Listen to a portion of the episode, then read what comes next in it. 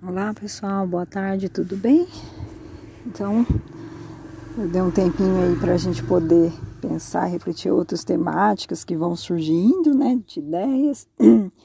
E aí me surgiu a necessidade de resgatar algum, alguns temas que são transversais ao processo de trabalho, né, importante no, nos serviços de saúde mental substitutivos, né, que eles consigam é, de fato ser antimanicomiais, né, e não só é, no papel, né, que eles consigam desde a, do serviço ali na porta, né, que ele possa fazer de fato o acolhimento, porque o acolhimento ele não pode ter o horário para acontecer, ele precisa acontecer no tempo que a pessoa pede ajuda, né? Nem sempre a gente precisa dar respostas tão rápidas, pragmáticas, né?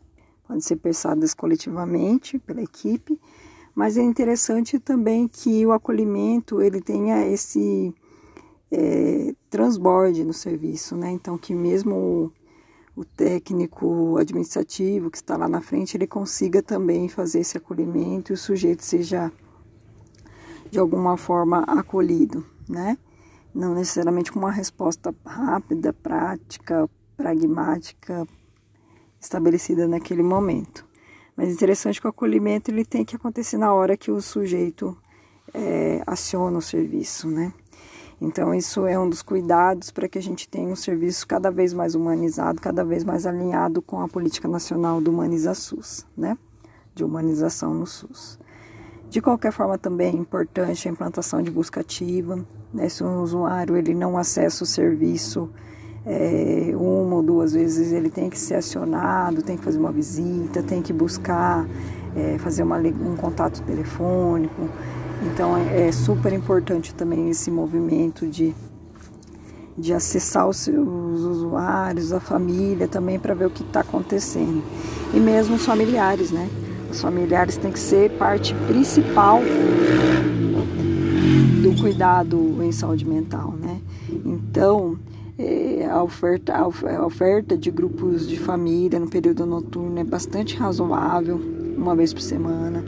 Quando as famílias mesmo assim têm dificuldade de participar, porque às vezes depende de ônibus tal, não tem dinheiro, né? A gente vai tendo que ver outros mecanismos de acionar essa família é, de alguma forma, mesmo que seja apoios é, durante a semana individual para essa família, porque cada família tem uma singularidade, vai ser tem que ser dado uma prioridade e criado espaços assim de participação desse, dessa família no cuidado de alguma forma ou mesmo na questão do próprio projeto terapêutico singular porque quando a gente pensa em grupo de família a gente pensa só na família só no grupo de família, né? E quando na verdade tem outras possibilidades de inserção dessa família no cuidado, seja também por meio do, da geração de trabalho e renda, inserção dessas dessas famílias em assembleias, outros espaços participativos, né? Então a cogestão ela é importantíssima para que o usuário consiga de fato participar do dia a dia do, dos serviços de saúde, né? E, e, era isso assim, que eu queria conversar, atentando a questão da, da família, da necessidade de busca ativa. É essencial que a gente consiga é, ter esses elementos como parte constituinte do, do serviço. Né? O planejamento também, é, acho que é importante a gente não esquecer de mencionar isso, para confecção dos grupos, das oficinas, para momento avaliativo também. Tem um usuário que não necessariamente vai ficar no serviço, mas ele tem que ser observado. A gente pode instituir alguns é, quatro, cinco encontros de observação.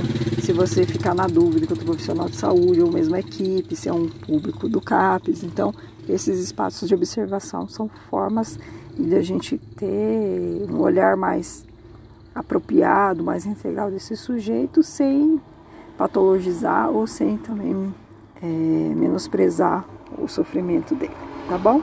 Era isso que eu queria falar. A gente está pensando em outras temáticas que são relevantes também para trazer no próximo episódio, tá bom?